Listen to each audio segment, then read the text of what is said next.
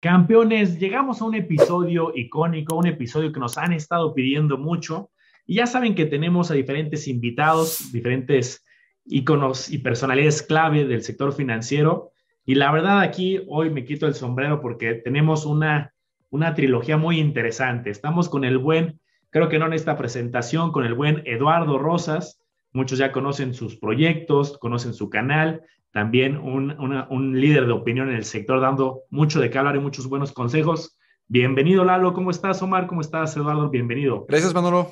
Aquí estamos. Muchas gracias por la invitación a los dos a contestar preguntas. Fíjate, nada más qué locura es. Este momento yo iba saboreándomelo ya hace rato. Ya nos había pedido la comunidad en numerosas ocasiones que hiciéramos esta colaboración con Lalo y pues yo estoy bien emocionado, así que vamos a darle. Campeones, para ustedes tenemos la siguiente propuesta. Vamos a hablar de cinco temas esenciales si nos da el tiempo. Retiro, fondo de emergencia, bolsa, fintech y deudas. Entonces, la idea de, este, de esta colaboración va a ser que cada quien dé su perspectiva brevemente respecto a estos temas y al final vamos a hablar de un caso hipotético para una persona muy joven, para una persona ya de la tercera edad, cómo abordaría estos temas con base a nuestras recomendaciones. Entonces, déjenos de entrar un me gusta, campeones. Están en YouTube, déjenos un me gusta, porque por fin se hizo la, la legendaria trilogía que tanto nos habían pedido y, ahorita vamos viendo cada tema. Entonces, ¿qué les parece si comenzamos con el retiro? Lalo, vamos por favor a empezar contigo. ¿Cómo abordas tú específicamente el tema del retiro? Bienvenidos a Campeones Financieros. Campeones Financieros. Donde Manolo y Omar hablaremos de finanzas.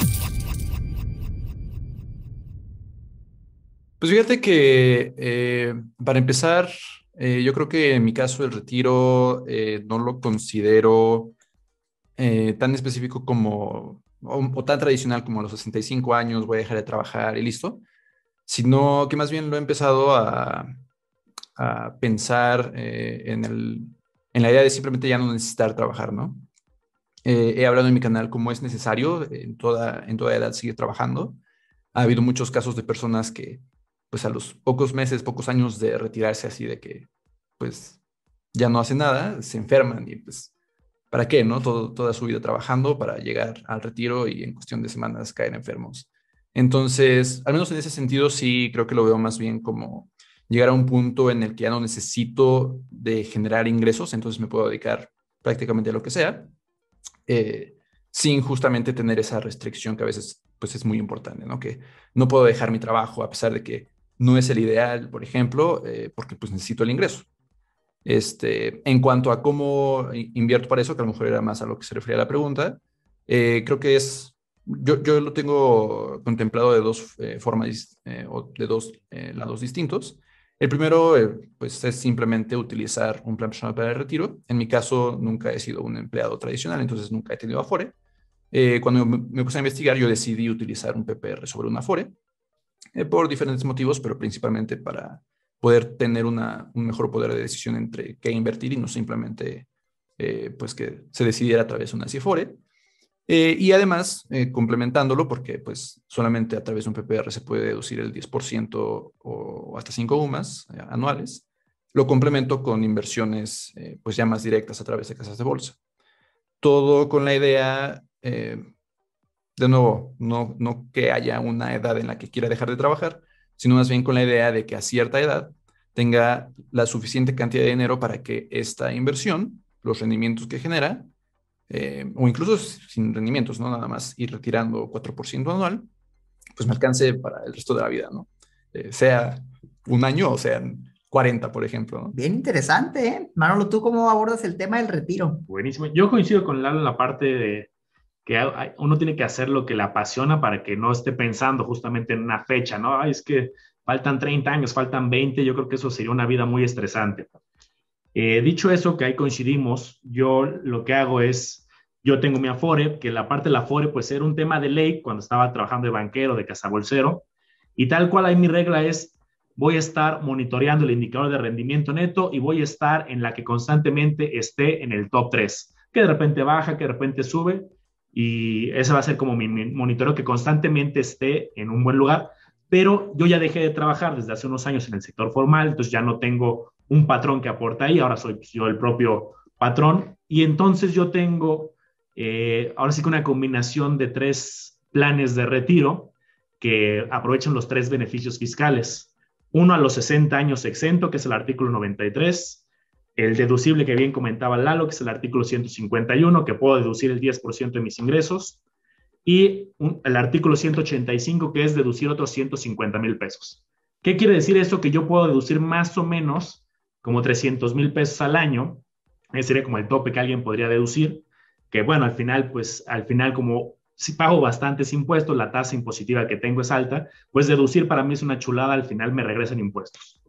A la par es entonces Afore, tres estrategias fiscales de retiro y lo complemento también con algunos ETFs que los visualizo en muy largo plazo, que digo este sector, que sector eh, semiconductores, biotecnología, salud, tecnología, que digo, a ver, esto en unos años va a seguir creciendo y también tengo ETFs que voy de muy largo plazo para que los ETFs me sirvan para los 50, el plan de retiro uno a los 60, otro a los 65 y lo de la FORE pues ya será como un, un plus adicional. Fíjense qué locura. Pues, pues miren, yo concuerdo con, con, la mayoría de lo que están diciendo. En cuanto al PPR, yo, yo sigo lo que está haciendo Lalo. De hecho, de Lalo aprendí los PPRs. Muy, muy interesante el 151.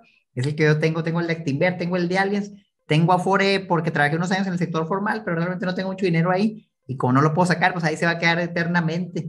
Y donde más me enfoco es en, en las inversiones que hago por mi cuenta. Fíjense que yo recientemente comencé a enfocarme en adquirir propiedades para rentarlas yo veo una manera muy estable tener un retiro viviendo de las rentas constantes que te van llegando. Creo que los bienes inmuebles son muy nobles en cuanto a que el riesgo es relativamente bajo. Te importa un dedo la fluctuación del mercado. Si nada más lo estás rentando, pues si baja, si sube el valor de tu casa, no pasa nada mientras tu renta sea constante. Entonces me, gustó mucho empezar a meterme esa área. Apenas llevo la, segunda propiedad donde di un, pequeño enganche y las están construyendo. Pero pues de aquí a unos 30, 40 años en lo que me retiro, yo creo que puedo armar una cartera interesante. Ahora, la mayoría de mi patrimonio lo, lo, tengo en la bolsa, pero yo sí soy más aventado, lo tengo todo en acciones. Hay realmente ETFs, pues nada más en el PPR, pero yo la mayoría estoy en acciones individuales, sabiendo que el riesgo es más alto y lo que busco es crecer ese patrimonio lo más que puedo ahorita, para tal vez ya eventualmente cuando quiera algo más estable, pues migrarme o a ETFs o a blue chip stocks, empresas a lo mejor más estables, más grandes, pero ahorita yo siento que, entre comillas, todavía me siento joven y, pues quiero aprovechar eso. Si llego a perder todo, pues sé que todavía puedo recuperar, tengo tiempo para hacerlo. Y si no, para mí vale mucho la pena ese riesgo adicional, buscando mejores rendimientos, que necesariamente, pues mira, si yo también pienso, como mencionaba ahorita Manolo, ¿para qué? ¿Para qué pensar en una edad del retiro? ¿A cuánto? ¿A los 65, a los 50? realmente a mí me gusta mucho lo que hago y casi creo que si yo hoy pudiera vivir eternamente mis ahorros, pues, haría lo mismo, realmente haría lo mismo. Entonces, ese número no lo monitoreo mucho ni ando pensando cuándo me va a retirar, pero sí sé que siempre tienes que tener un plan B, porque también lo que te gusta hoy, no sabes si el día de mañana te va a seguir gustando, es que mejor que, que tener una alternativa. Y ahora, pues ese es el retiro. Yo les quisiera preguntar ahora, ¿qué consejo, eso fue lo que hicimos nosotros, cada quien en específico, pero ¿qué consejo le harían de manera general? Vamos a hablar de una persona joven, de unos 20, 25 años, que tal vez apenas va a salir de la escuela, o tal vez ni siquiera fue a la escuela, salió de la preparatoria, está trabajando, pero quiere empezar a preocuparse para su retiro y no sabe cómo comenzar. ¿Qué creen que debería hacer? Pues creo que para empezar, eh, yo creo que sería el caso de la gran mayoría de las personas, eh, justo eh, que va a tener una FORE, porque van a tener un empleo formal, que verifiquen muy bien sobre todo pues porque solemos dejarlo pasar, pero que verifiquen muy bien con qué eh, sueldo los están registrando, porque es, muy común que registran las personas con un sueldo menor al que ganan, y eso tiene pues efectos en el afore, ¿no? Se está aportando menos, entonces se está ahorrando menos. Es, es una de las cosas que, pues que a lo mejor, pues como en la universidad no lo aprendemos, pues no, no, no sabemos al principio, pero es importante ¿no? verificarlo. Y más allá de eso, pues que entre más jóvenes empiecen a invertir, más allá de la FORE, mejor, ¿no? Eh, decías ahorita que justo todavía te sientes joven, Omar, entonces todavía inviertes en acciones individuales, eh, pero también que contemplen, o sea, justo eh, en cuanto más jóvenes estamos, podemos soportar más riesgo, pero más allá de cuánto riesgo sabemos que podemos soportar, hay que también contemplar el riesgo que queremos soportar. Entonces, este perfil de riesgo se, se podría eh, complementar con ambas, no solamente nuestra edad o, cosas por el estilo, sino qué tanto riesgo queremos, ¿no? A lo mejor tenemos solo 18 o 20 años, pero pues no queremos de pronto ver al valor de, nuestra, de nuestro dinero bajar ni siquiera 10%, entonces hay que ser un poco más conservadores o simplemente ir aprendiendo, ¿no? A lo mejor al principio que no sabemos mucho de inversiones, pues justo tenemos ese miedo, poco a poco seguro lo iremos perdiendo, entonces empezar lo, más pronto posible para justo ir aprendiendo, perder el miedo y que crezcan con el interés compuesto. Ahí está la clave, lo has dicho Lalo, también desde mi óptica, ¿Qué, me pasa a mí? Luego encuentro pues, muchos chavos a lo mejor que están saliendo de la universidad o tienen el primer empleo y pues, oye, pues es que todavía no tengo dinero suficiente, todavía no tengo los 10 mil, los 30 mil, los 50 mil para empezar. Pues bueno, a lo mejor tienes 100, a lo mejor tienes 50 y te sirve de piloto, te sirve de piloto para, oye, a ver, voy a ver si esta es buena opción, es regulada, cómo funciona, los impuestos, irte familiarizando en esta curva de aprendizaje. Pero ya aunque sean esos 100 pesos, ese interés compuesto que hasta te vas a agüitar a decir, ay, invertí 100 pesos y me dieron 103. Pues sí, así se empieza.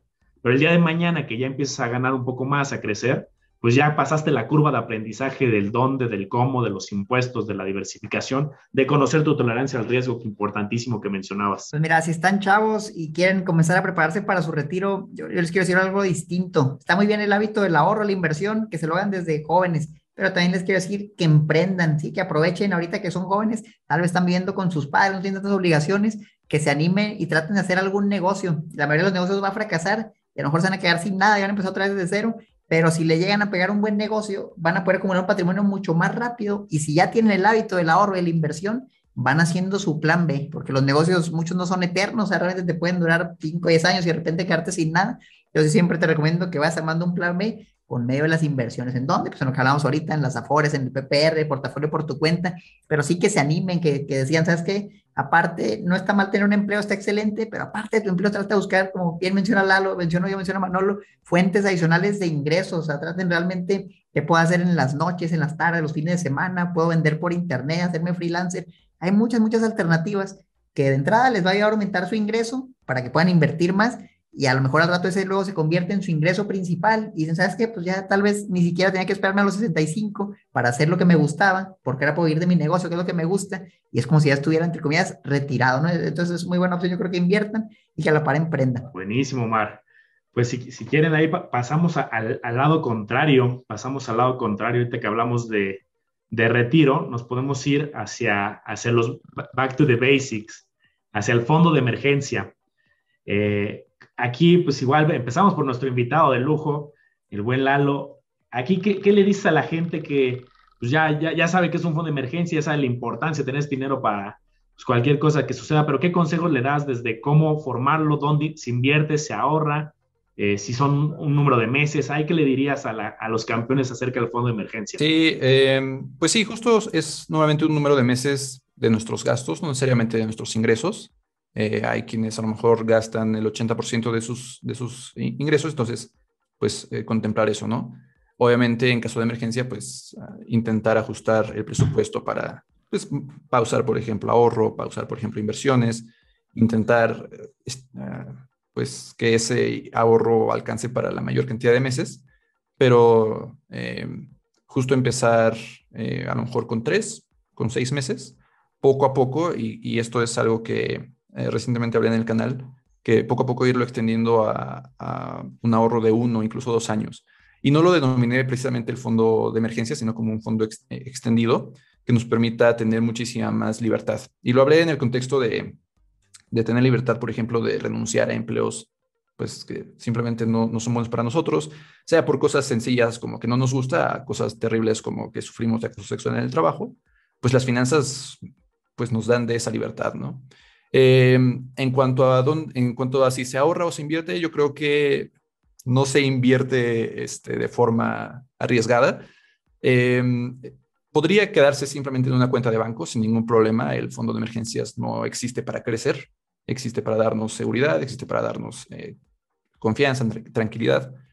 Que sí podemos poner, sobre todo cuando, cuando pasamos quizás la barrera de tres meses, pues el, más meses, el resto de los meses empezarlos a, ahorrar o invertir en algo súper seguro.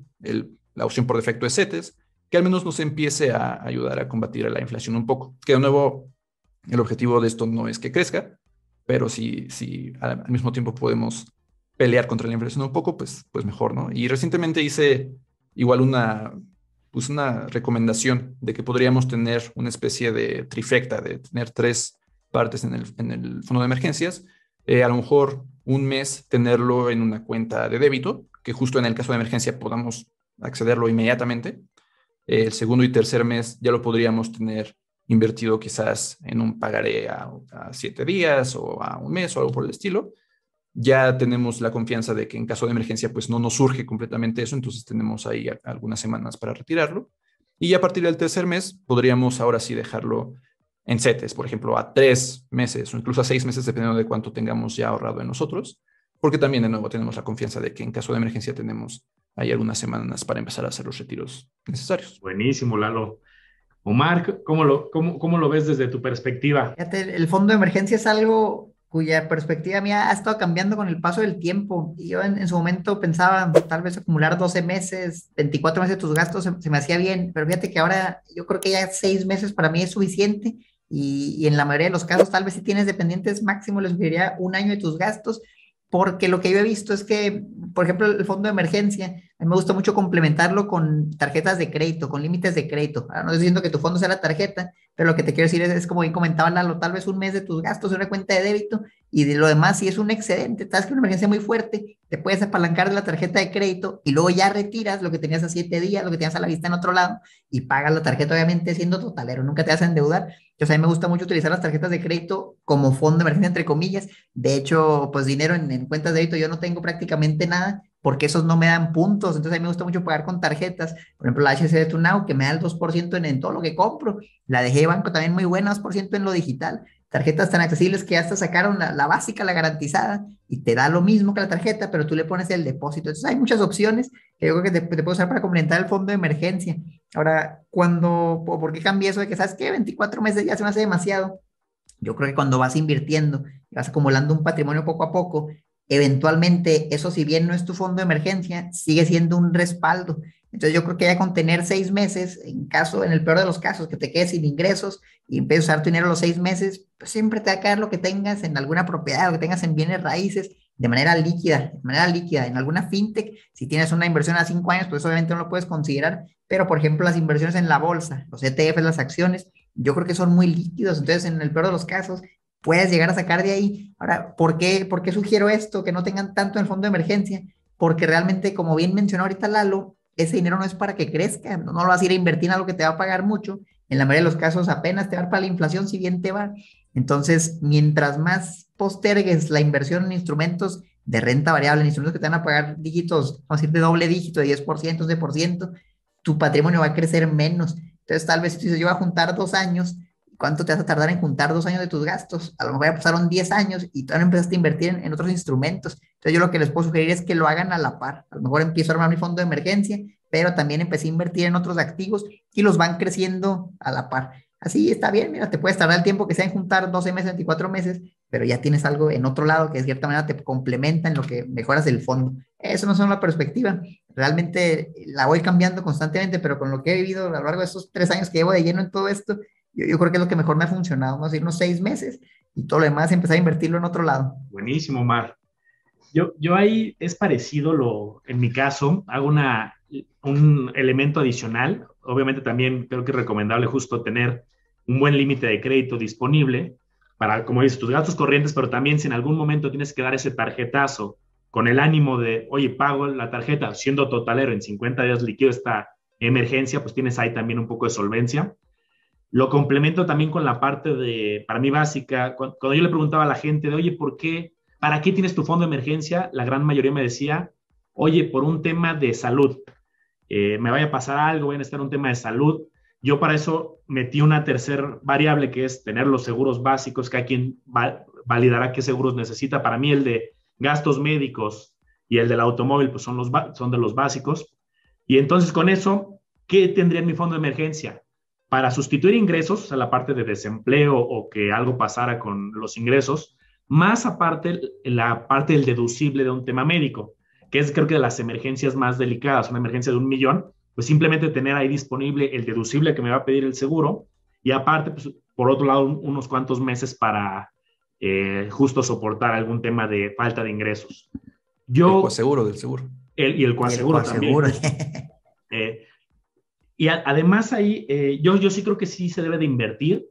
Puedes tener una parte en débito, pero yo por misma seguridad no dejaría, vamos a suponer que alguien sus ingresos fueran, no sé, 20 mil, 30 mil pesos, dejar 100, 120 mil, 150 también en débito no creo que sea lo mejor.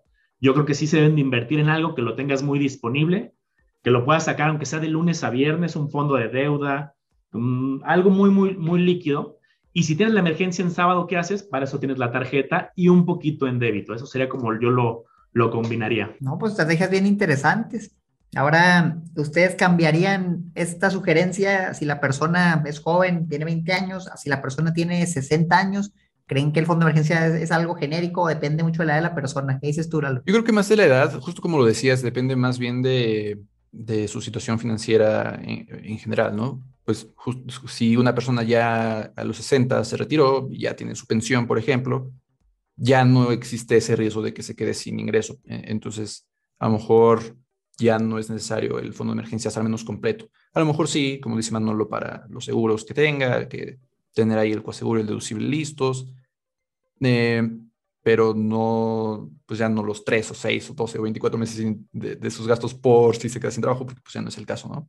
Eh, pero justo en este caso sí hablamos como de, que está retirado, pero también ese, eso podría ser el caso de alguien de 40, ¿no? Que pues ya de sus inversiones vive ya no es eh, necesariamente por la edad, sino por su situación en general.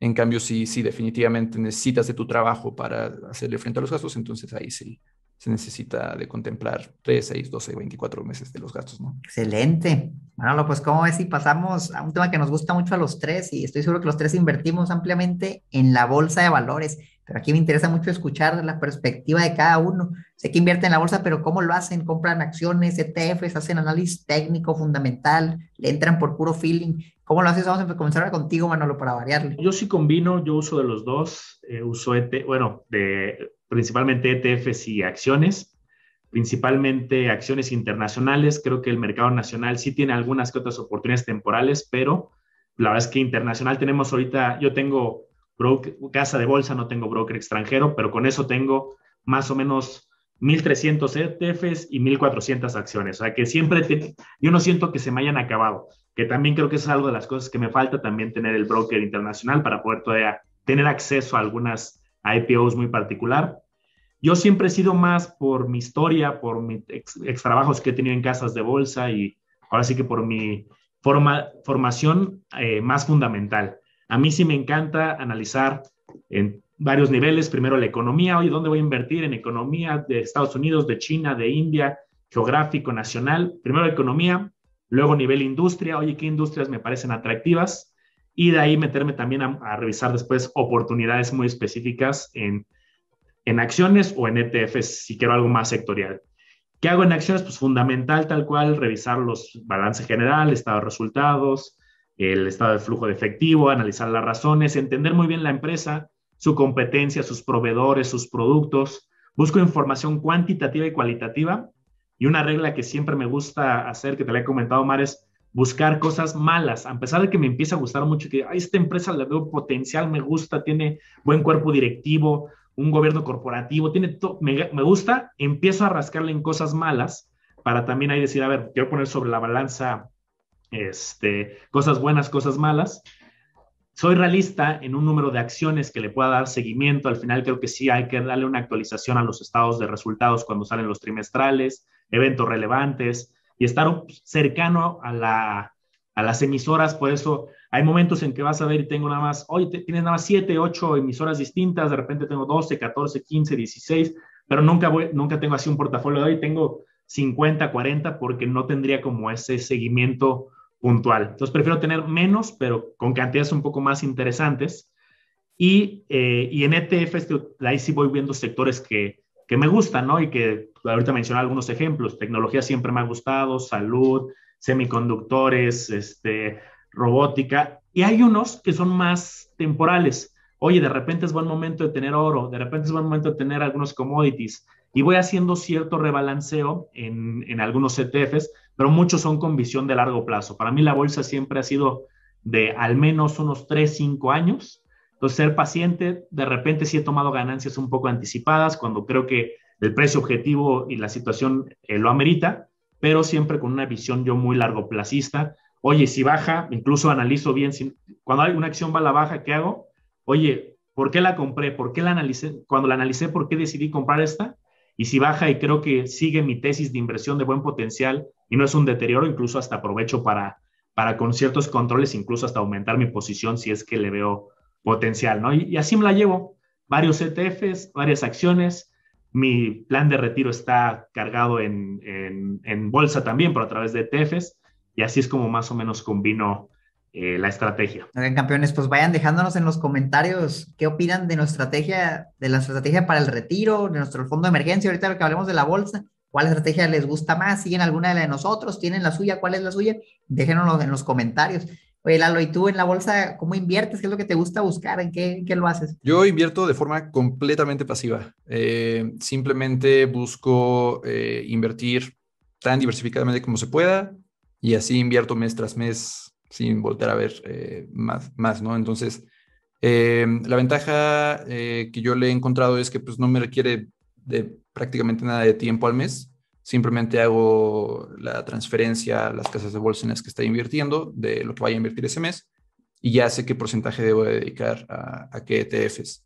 En realidad, justo pues es lo que utilizo, ETFs, eh, buscando diversificar tanto como se pueda. Entonces, eh, tengo un ETF dedicado a invertir en Estados Unidos, tengo otro dedicado a invertir en economías desarrolladas excluyendo Estados Unidos, otro para invertir en economías emergentes, y nada más con esos tres ETFs, en realidad estoy invirtiendo en una muy buena cantidad del mundo, eh, en una enorme cantidad de países. Y ya lo complemento con un porcentaje eh, de bienes raíces. Ahí sí, pues he llegado a como que a complementar eh, fibras en México con un ETF de fibras gringas, ah, las famosas rates, em, y un porcentaje en, en bonos. Entonces, justo diversificar no solo en sectores, no solo geográficamente, sino también en clases de activos, ¿no? Qué locura, pues yo aquí sí debo confesarles que yo la gran mayoría de mis inversiones las tengo en puras acciones, de hecho es mínimo lo que tengo en ETFs y es lo del PPR, prácticamente todo está en, vamos a decir, 12, 13 acciones, que a lo largo de dos, tres años he estado constantemente buscando las mejores opciones y lo voy refinando constantemente. Ahora, este portafolio es, es muy volátil, sin duda es muy volátil y usualmente o sube o baja más que, el S&P 500, es contra lo que lo comparo. Pero a, mí me gusta mucho la bolsa de entrada como un hobby, o sea, se me hace bien entretenido andar investigando empresas, andar viendo evaluaciones, haciendo modelos. También me he dado cuenta que el Excelito es muy peligroso, o sea, tú puedes hacer una evaluación en el Excel y si la empresa te gusta, esto no me dejarás mentir, Manolo, vas a ver la manera de hacer que funcione, que ya sabes que si, si es buena inversión, le ajusto el crecimiento, le ajusto aquí estos números, eso también es muy peligroso. Entonces me he dado cuenta que muchas veces tú haces una evaluación, una tesis de inversión y está totalmente errónea, la mayoría de los casos siempre está totalmente errónea, pero la vas ajustando y van haciendo reportes, la vas ajustando y ya vas decidiendo. Entonces me he dado cuenta que la bolsa, a mí me gustan mucho los números, soy muy analítico en cuanto a los números pero en la mayoría de los casos lo que hacemos en el Excel es, es, inservible, o sea, realmente muchas veces no, no se cumple, eh, pero pues bueno, de, ahí partimos. Entonces, yo lo que busco siempre, obviamente, pues es vencer a los índices, vencer al, famoso SP500. No creo lograrlo por, muchos años, pero bueno, pues mira, van tres y va muy bien, entonces les iré contando ahí con el paso del tiempo. Yo creo que eventualmente sí, sí le voy a dejar a, lo que tengo en acciones y lo voy a mirar un poco más a ETFs. ETFs mayormente, yo diría, desde la bolsa de Estados Unidos. Personalmente en la bolsa mexicana no invierto, porque si bien las opciones pueden ser buenas, son, bastante limitadas y me gusta el componente de dolarizar tu inversión, porque inversiones en pesos, ahorita hablamos de fondo para el retiro, fondo de emergencia, ahorita vamos a hablar de fintechs, de cosas que están en pesos y dónde está la exposición a otra moneda, que puede ser el dólar, el euro. me gusta hacerlo por medio de la bolsa de valores. Entonces, me encanta este, este, tema, o sea, realmente la bolsa me gusta dedicarle mucho el tiempo, pero porque es como para mí un hobby, y qué mejor hobby que algo que, que te ayuda a ganar dinero. Entonces, eso es mi perspectiva respecto a la bolsa. Yo lo hago por medio de un broker mayormente internacional, lo que se llama Schwab. Y aquí el problema es que pagas un poco más de impuestos. De hecho, es bastante más impuestos, porque en vez del 10% que pagas en GBM por tus ganancias de capital, en Bursanet, en Cuspi, en cualquier broker mexicano, pues mi ingreso se suma a lo que tengo en otros ingresos y la tasa andar por encima del 30%. Eso, es lo malo. ¿Y el beneficio cuál es? Pues que tienes acceso a, a todo lo, prácticamente todo lo que hay si sale una bolsa, una empresa nueva la bolsa, una IPO que te interesa, pues yo puedo invertir inmediatamente. Lo he hecho en algunos, de hecho usualmente no es tan buena idea y no me dio tan bien, pero luego si, si son buenas empresas se van recuperando. Entonces, a mí me gusta mucho la bolsa, eso es más o menos lo que estoy haciendo, pero sí no les recomendaría que, que sigan esto, o sea, no, no, hagan lo que yo estoy haciendo, si es algo muy, muy personal, por joven, yo sé que no es lo, lo, lo ideal y, y, tal vez es muy arriesgado, pero por lo menos un par de años me voy a estar calando a ver qué pasa y les voy contando. Súper, Omar. Oye, ¿y, tú qué opinas, Omar, en el sentido de la edad? ¿La bolsa es para, hay alguna edad para invertir? ¿Hay un tope? qué, podrías decir alguien en sus 20, alguien en sus 60 en cuanto a la bolsa? Mira, yo, yo, creo que la edad ideal para empezar a invertir en la bolsa es cuando eres menor de edad. Realmente, si yo le dijera a alguien, oye, tienes 13 años, compra tus primeras acciones, yo, yo le recomendaría mucho hacer eso, porque el potencial que ustedes bien saben que tiene el interés compuesto en un plazo largo es enorme. Es una persona que empieza sumamente joven y va probando, haciendo sus primeros pininos en la bolsa y compra ETFs y compra acciones. Si llega a perder todo porque tuvo una mala decisión de inversión, no le va a pasar nada y siempre se va a poder recuperar. En cambio, si tú ya te ibas a retirar y dijiste, oye, toda la vida invertí en CETES, en SOFIPOS y tenía tal vez un fondo de, renta variable que está muy bien diversificado y de repente quieres meter todas acciones, ahí si lo pierdes todo, pues ya no hay vuelta atrás, se te fue todo tu dinero y, y, a lo mejor no tienes los mismos ingresos que antes y es muy difícil recuperarte. Entonces, mientras más jóvenes, mejor. Ahora, si nos escuchan y tienen 50, 60 años y dicen, entonces mejor no invierto en la bolsa, no, yo diría que totalmente sí inviertas, que practiques, pero que sí empieces, yo te recomendaría más seguir el approach que, que menciona Lalo de los ETFs, y luego si te quieres escalar con una acción, con dos acciones, pues tú ya vas viendo. No creo que las acciones sean obligatorias para nadie, pero yo sí se las recomendaría, les diría, en serio, prueben, es un mundo muy bonito que te puede dar resultados muy, muy interesantes o también te puede dar a la ruina. Entonces es, es una espada de doble filo. ¿Qué quieres? ¿Quieres estabilidad? Están los ETFs. Ya quieres jugar un poco más, pero están las acciones y no están peleadas unas con la otra, puedes tener las dos. Ay, ¿qué opinas, Lalo? Tú, me gustaría escuchar tu perspectiva también de la edad y la bolsa. No, sí, eh, concuerdo con Omar de que entre más jóvenes mejor, ¿no? Este, justo eh, precisamente cuando nosotros estamos buscando con, eh, construir nuestro portafolio de inversión, en cuanto más jóvenes, eh, lo mencionamos al principio, tenemos normalmente una capacidad mayor de soportar riesgos, lo que quiere decir que podemos justamente dedicar una mayor cantidad a acciones, sea directamente o a través de algún eh, ETF. Y justamente en cuanto nos acercamos al retiro, es ideal ir reduciendo esa cantidad para hacer el portafolio muchísimo menos volátil, que es lo que buscamos mientras eh, nos acercamos a la fecha en que vamos a empezar a hacer retiros de, de nuestras inversiones, ¿no? Eh, si alguien ya está en los 50, 60 y no ha invertido en acciones en su vida, creo que justo, de nuevo, como lo decía hace rato, más que la edad es saber cuánto falta para, para un momento de, sea llámese retiro o sea simplemente dejar de, de depender de, de, un ingreso. Podría haber una persona que tiene 60 y va a querer seguir trabajando y generando ingresos durante otros 10 años podría entonces eh, aún contemplar un, un, buen porcentaje de acciones porque pues, tiene otro, todavía otros 6 años. Eh, mencionabas que para invertir en acciones, eh, pues justo se, se requiere unos 3, 5, yo normalmente menciono que unos 8 años, eh, pero pues, si tiene 10 años, entonces sin ningún problema. Obviamente, conforme se acerca a esa edad de, de los 70, pues ir reduciendo eh, el porcentaje para que no haya ninguna sorpresa justo en el momento en el que se retira. ¿no? Totalmente. Yo, yo, yo coincido, no, no, voy a, no voy a repetir. Vamos a pasarnos, si están de acuerdo, al cuarto pilar que traemos el día de hoy, que es el mundo fintech. Hoy estamos viviendo en México que están empezando a salir fintechs autorizadas, algunas los están rechazando la licencia como institución de tecnología financiera, da acceso a oportunidades de bienes raíces, de capital, de deuda. Y aquí empezamos con nuestro invitado de lujo. Eh, ¿Combinas tú, Lalo, con el mundo fintech? ¿Te gusta? ¿Te gusta algún específico? ¿Qué, ¿Cuál es tu perspectiva? Eh, pues fíjate que no lo no ocupo mucho a, alguna fintech. Eh, sí, eh, por ejemplo, el porcentaje que yo destino a mi portafolio de inversión a largo plazo, el porcentaje que destino a bienes raíces, lo complemento un poco con, con un par de fintechs en México que justo permiten invertir en bienes raíces. Por ahí el porcentaje que, que, destino a acciones de economías emergentes, en donde cae México, también lo complemento un poco con préstamos personales. En realidad son, son los únicos dos eh, eh, ramos de fintech que, que, en este momento estoy ocupando. Digo, no sé si eh, Bitso caiga como fintech, ya que no cae bajo la regulación de la ley, eh, pero pues a lo mejor fuera de la ley, pues como que se podría considerar fintech. Entonces también tengo por ahí eh, un, un, pequeño porcentaje del portafolio completo de inversión, lo, lo estoy invirtiendo en criptomonedas a través de Bitso. Entonces, sí, e, e, estas, esos tres ramos, criptomonedas, bienes raíces y préstamos colectivos. Súper, perfecto. Si quieren, sí, sigo yo y cerramos con, con, con Omar.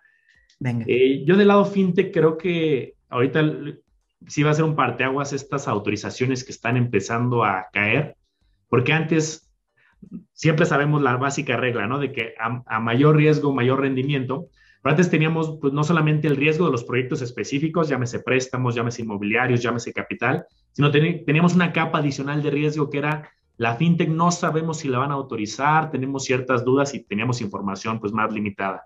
Entonces yo creo que ahorita que se empiezan a dar estos banderazos de autorización, yo me siento más tranquilo para también analizar proyectos. Creo que aquí tienes que ser más exquisito. Al final, como dices, eh, no es así como que es difícil eh, generalizar, oye, esta fintech me gusta completa, más bien va a ser, oye, voy a analizar este proyecto inmobiliario, voy a analizar si es de préstamos, pues a qué tipo de, de tasa de préstamo y de nivel de riesgo, si es de capital también.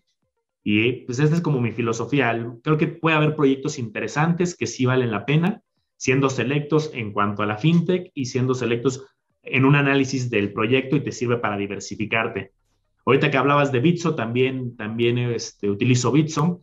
En criptomonedas no, no soy tan eh, experto que me meta así a revisar todas las altcoins y me meta al NFTs y a muchísimo detalle en lo personal.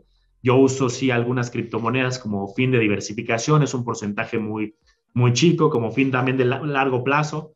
Aproveché pues, varias caídas y, y, tal cual con visión de largo plazo, pero lo tengo muy controlado y acotado, que sé que, que si ese capital se queda un rato a la baja o con una tendencia eh, pues que no sea favorable tampoco me preocupa y la visión ahí que tengo pues es más de largo plazo. Fíjense, pues el mundo fintech a mí me gusta mucho, yo personalmente he tratado de probar la mayoría de las plataformas y en su momento cuando todavía no estaban reguladas, yo trataba de decirles no inviertan más del 20% del portafolio en fintech hasta ver qué pasa. Y ahorita que hay algunas regulaciones, me atrevería a decir que no inviertan más del 20% en fintech todavía. O sea, realmente, si bien es un sector que sí me gusta, que sí le veo potencial y abre las puertas a muchas inversiones que antes no teníamos manera de acceder, yo creo que todavía tenemos que ver, a ver cómo se comporta, a ver qué pasa, darle un par de añitos antes de decir, ¿sabes qué? La gran mayoría va a estar en fintech. Yo creo que no, yo creo que no. Yo creo que los instrumentos tradicionales como la bolsa, como la deuda gubernamental, por algo han funcionado también tanto tiempo y hay que aprovecharlos. Y entra también algo bien importante, es el tema de los impuestos. Y muchas veces hablamos de inversiones, pero nunca hablamos de impuestos.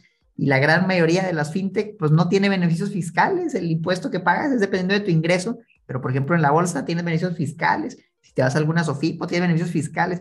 Entonces hay ciertos instrumentos que no son fintech, que ya cuando consideras el tema de los impuestos hacen muchísimo sentido, pero me gusta, o en general, qué bueno que están haciendo esto. Yo sí creo que traen más cosas buenas que cosas malas. También ha habido algunas fintech, que no ha tocado entrevistar aquí en el podcast, algunas que no les dieron la licencia. Entonces también, la verdad, después de ese, yo me quedé con un sabor de boca para el inversionista que invirtió en esas fintech, no tan bueno, porque todo quedó como que a la deriva después de unos dos años, ahí te dejamos y a ver cómo le haces. Entonces, ese es uno de los riesgos. Hablando ahorita de criptomonedas, vamos a incluirlo aquí si quieren. A mí me gustan mucho las criptomonedas, pero también como algo meramente especulativo. Sin duda no, no pondré una, un porcentaje muy grande de mi portafolio ahí. Yo invierto principalmente en Bitcoin, en Ether, que es de la red Ethereum. Y por ahí tengo otras que se llaman Cardano y Polkadot. Bitso me gusta mucho. Binance es bueno si quieren hacer trading. Yo personalmente, como lo conservo a largo plazo, pues no me importa tanto la comisión. Y yo uso esto uno que se llama BlockFi, para que me paguen intereses por las criptomonedas. Que si es lo más seguro, pues no, no creo que sea lo más seguro. También tengo un, un Ledger, un hard wallet que os voy a mostrar para tener la llave de acceso a mis criptomonedas. Se llama Ledger, es de los más populares. Y la idea es que no las dejes en el exchange, porque ya cuando tienes sumas interesantes, el riesgo siempre está ahí, no latente, de que un día hackeen a Bitso, un día Bitso desaparezca. Y ahora sí que quién sabe cómo vas a encontrar tus criptos. Yo les quería aprovechar y preguntarles sobre este tema que realmente no lo incluimos en la lista, pero creo que es bien valioso, el tema de las fibras. ¿Qué opinan de las fibras? ¿Ustedes invierten en fibras? ¿Les gusta ahorita mencionar algo que tiene algo de fibras, que también tienen REITs? ¿Prefieren los REITs o prefieren fintechs como por ejemplo 100 ladrillos o comprar el inmueble por tu cuenta? Yo si quieren ahora comienzo y les doy mi perspectiva. A mí me gusta mucho lo que están haciendo las fibras. Yo me dicen que yo las critico mucho, pero no es que las critique mucho. Y es que realmente sí creo que hay tesoritos escondidos. Nada más que hay que saber buscar bien, saber analizar yo lo que los invito a que hagan es que analicen bien y entiendan cómo funciona la fibra, ¿sí? Lo que te genera dividendos, lo que te reembolsan de capital, las ganancias de capital que están exentas de impuestos y que hagas una sumatoria de todo eso, todo lo que ganas, cuánto va a generar plusvalía, minusvalía y ya tú evalúes cuál es el rendimiento anualizado y que lo compares con otros instrumentos, que lo compares con una Sofipo, que lo compares con una FinTech, que lo compares con instrumentos relativamente similares para que ya tú decidas, a mí sí me gusta, yo creo que es una manera de muy bajo costo de entrar a este mundo inmobiliario, donde realmente si tú me dices yo tengo 100 pesos y, quería meterme a comprar un local, es prácticamente imposible. O sea, y de hecho los locales comerciales no se pueden comprar con crédito hipotecario, ahí tienes que comprarlas de contado o a tasas de intereses excesivas. Eso es algo que descubrí hace poco. Nada más las propiedades habitacionales te dan el crédito a tasa de interés baja. Entonces las fibras te abren el mundo de tu tener una plaza, tener sectores del turístico, hoteleros, o sea, realmente interesante, pero sí analizarlo con lupa, porque también no todo lo que brilla es oro y también puede haber fibras que no son tan atractivas. Digo, en México líquidas habrá como unas 15, hay un poco más, pero líquidas hay como unas 15 que tú puedes comprar y no es tan difícil analizar todas para que digas que me gustaron estas. Yo sí quisiera incluirlas en mi portafolio, ahorita no tengo, pero en eso ando, ¿no? ando investigando, tratando de informarme más para tratar de agarrar una buena fibra, que sí he visto algunos que, se ven interesantes. ¿Qué opinas tú, Lalo? Pues sí, de hecho, eh, justo yo las tengo en mi portafolio, em, pero sí me, eh, digamos que he orientado mucho a las fibras gringas. Entonces, funcionan prácticamente de la misma forma, también tienen que repartir la gran mayoría de, su, de sus ingresos al año, etcétera. Em, más bien em, me he orientado más a, las rates en Estados Unidos, simplemente por cuestión de diversificación en mi portafolio, porque una gran parte de mi patrimonio está en pesos mexicanos, está en México, entonces la idea era empezar a sacar o a desatar parte de ese patrimonio a la economía mexicana, entonces más que nada por eso. Em, pero al mismo tiempo, pues justo dentro de la estrategia que yo sigo para crear mi portafolio, ya había definido qué porcentaje yo quería destinar a bienes raíces y simplemente así como, como decidí cuánto voy a destinar, en este caso a las rates, aunque sí por ahí tengo algunas fibras, como dices, justo es, es como que ponerse a ver la cantidad de inmuebles que tienen, que tan diversificado quizás está entre sectores. Si quiero invertir solo en hotelero, pues hay fibras exclusivas en el hotelero. Si quiero invertir un poco más diversificado, pues puedo buscar una que no sea de un eh, sector en específico, sino que tenga, pues, industrial o que tenga de oficinas o que tenga comercial eh, y así, ¿no?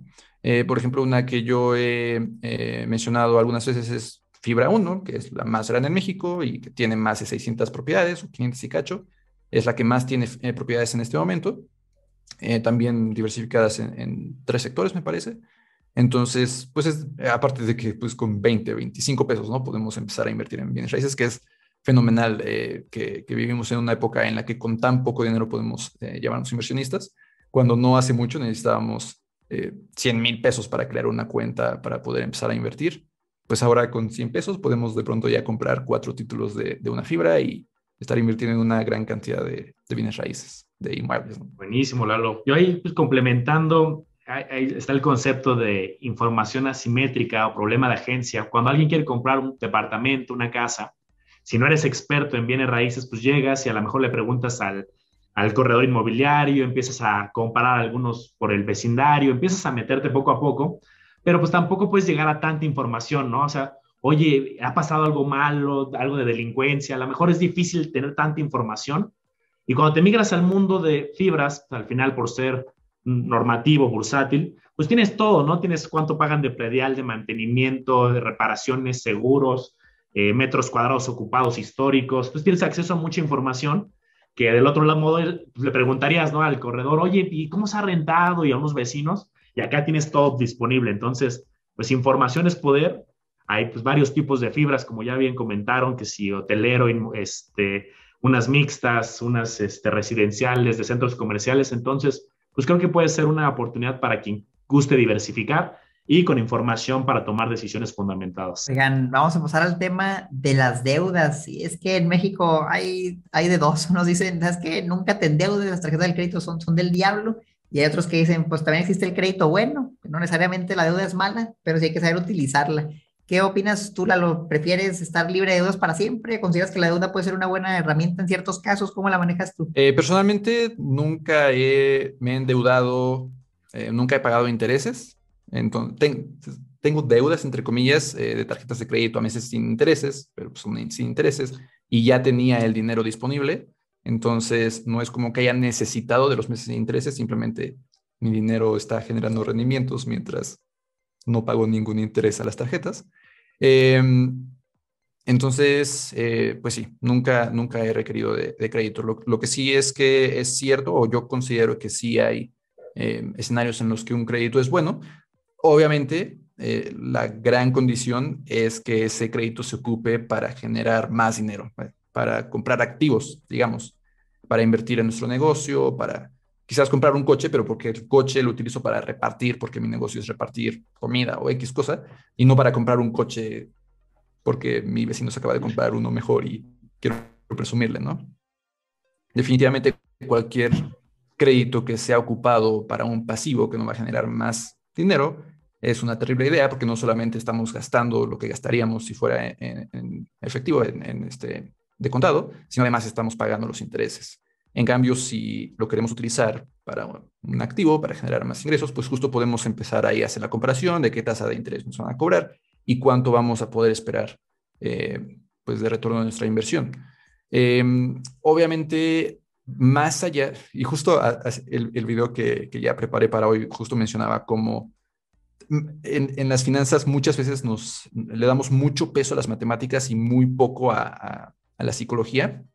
Y creo que debe de haber un balance, ¿no? Porque, pues sí, a lo mejor matemáticamente podemos manejar la deuda y podemos estar eh, utilizando esa deuda para crear activos, o matemáticamente sabemos que, pues, no sé, invertir de forma menos diversificada nos puede generar mayores rendimientos, pero una vez contemplando la psicología ya podemos empezar a contemplar el, pues la, imagen completa, ¿no? ¿Sabes qué? Sí, podría endeudarme y crecer mi negocio, pero ¿sabes que No podría dormir de saber que tengo deudas, que hay mucha gente que no puede dormir con sus deudas.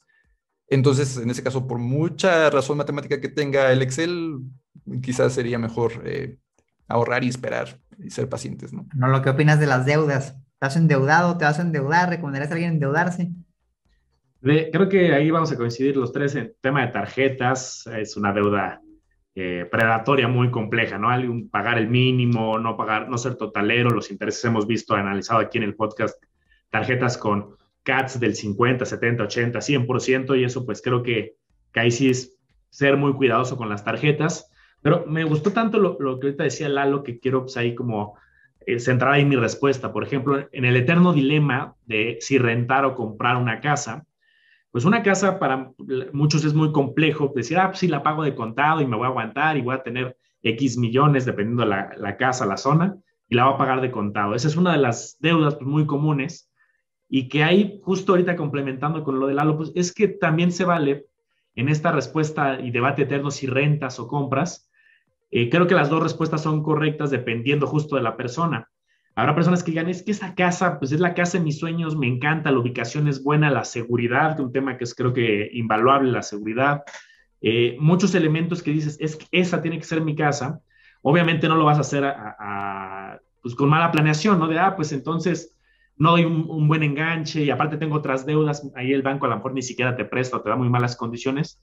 Creo que es un equilibrio entre, a ver, voy a dar un buen enganche, si voy a tener buen historial, voy a hacer las cosas bien, pero también se vale, ahorita en este ejemplo que me gustó mucho el Lalo, de repente meter estos factores adicionales, seguridad, eh, la casa de tus sueños. Entonces, no creo que necesariamente todas las deudas, aunque no generen, aunque sea una casa que no vaya a ser para generarte inversiones, si tienes ordenado todo lo demás, fuentes de ingreso, inversiones, eh, estabilidad, y quieres también una deuda de esa magnitud, sobre todo la de la casa, creo que se vale y, es, y depende también hay un equilibrio entre satisfacción.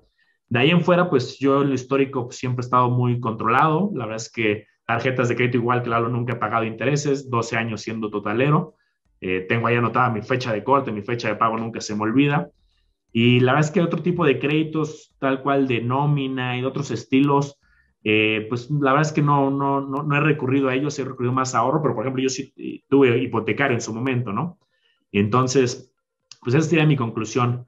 Con tarjetas, mucho cuidado, con otros tipos de crédito, analizarlo muy bien. Y habrá deudas que habrá que poner en la balanza, pues todo el equilibrio de satisfacción, como decía Lalo, seguridad, estabilidad y más cosas. Pues fíjense, yo, yo sí les debo decir que yo sí fui víctima de, de, las deudas. Yo sí saqué un carro en agencia crédito y me endeudé con tarjetas de crédito, que esas sí las pagaba a tiempo, pero igual me endeudaba y sacaba meses sin intereses. Tuve el crédito educativo que me generaba intereses entonces, pues sí, les puedo decir, no es, no es bonito, o sea, y totalmente concuerdo con ustedes, mejor no se endeuden, miren, si, si van a comprar algo y no lo pueden pagar de contado, salvo la de una casa tal vez, mejor no lo saquen, o sea, mejor ahorren y, cómprenselo, incluso un auto, yo sí recomiendo mejor que se compren uno usado, den la mayoría de enganche posible, y si pueden mejor comprar un usado de contado, mejor, porque el, crédito, sobre todo el crédito lo que tienes que ver es la tasa de interés que vas a pagar, o el CAT, vaya, prefiero ver el CAT, el costo anual total, para identificar si, si puede valer la pena. Y como bien mencionaba si es para uso propio, por mero uso recreativo, no te va a generar ingresos,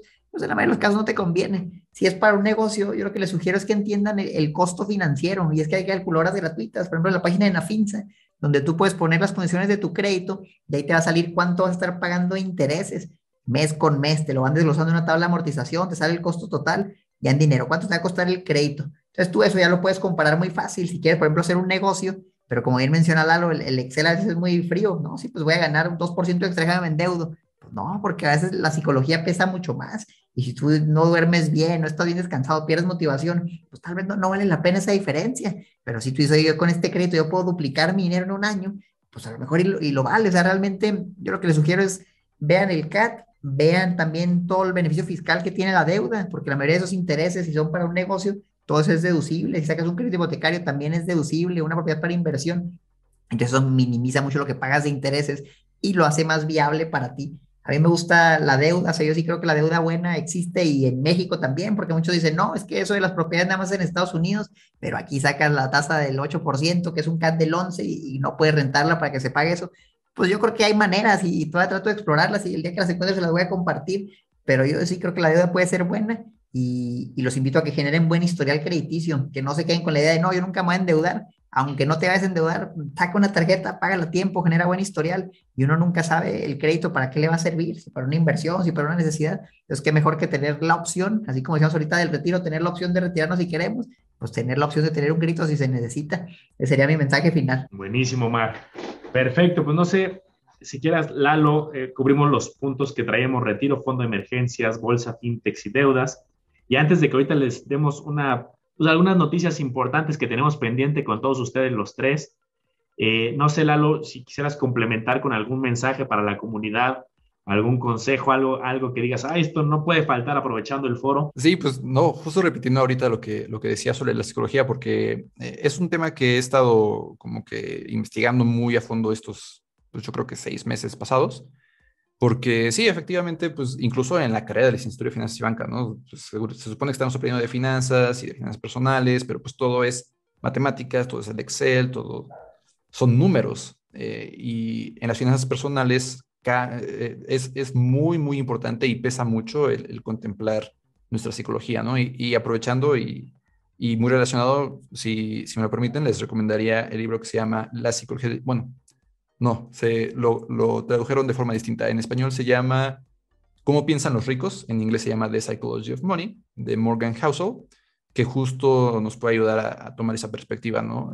El, el, autor no solo habla de, pues sí, como hay que planear el retiro, hay que ahorrar, etcétera, sino de, ese lado de, la psicología, cómo es importante contemplar varios puntos adicionales que no normalmente tocamos cuando hablamos de finanzas, que solo tocamos otros números. Excelentes consejos, ¿eh? y por cierto, todas las redes de Lalo se las vamos a dejar abajo en los comentarios para que yo creo que ya la mayoría lo han de conocer, pero si no lo conocen, si están bajo una cueva, ahí se las vamos a poner por acá y se suscriban a su canal. También van a estar las redes de campeones financieros y las redes de Manolo y Tanto Mía, son Financiera, Lago a los Business, para que nos sigan en todos lados. Pues ahora sí tenemos, ahora sí que los tres un, un deber con, con, la comunidad y es que hace varios meses nos comprometimos a un reto, al reto de inversionista fit, donde idea era ponerse en forma. Para unos ponerse en forma puede ser bajar de peso, para otros estar más atléticos, cada quien tiene sus objetivos, pero la idea era eso, ¿no? Mejorar nuestra condición física. Entonces, pues yo les preguntaría, ¿cómo van? A finales de septiembre ya vamos a estar publicando lo, lo que haya salido. Todavía podrían participar, pues sería complicado, tenemos dos meses ya, pero muchos de las tres comunidades sabemos que están participando. Entonces, pues a echarle ganas en esta recta final para quienes vayan a ganarse las asesorías. Acuérdense que la regla era muy fácil, el que gane de nosotros tres va a poder escoger a más miembros de su comunidad y los demás también van a poder escoger, pero pues vamos a tener aquí un grupo selecto de ganadores para eh, ver quién cumplió también con la parte FIT. ¿Cuál era la lógica? Pues, tener todo ordenado, no solamente las finanzas, sino también otros aspectos de la vida. Y pues bueno, pues un gustazo, Lalo. No sé si quieres complementar algo del reto FIT, ¿cómo, cómo vas? Pues ahí voy, ahí voy. Por ahí le contaba a Omar que junio, la verdad, me la pasé más bien como comiendo y no haciendo ejercicio. Pero ya Julio todo ha, estado ahí dándole. La verdad es que sí he visto progreso, eh, más que que me vean mis bíceps bien gigantes, más bien este, por ahí eh, en, mi reloj se puede medir eh, varios temas de, de, salud. Y justo, no sé si les contaba esa vez que, que acepté el reto fit, pero ya por varios meses había visto a mi ritmo cardíaco en reposo subir, que no es una muy buena indicación.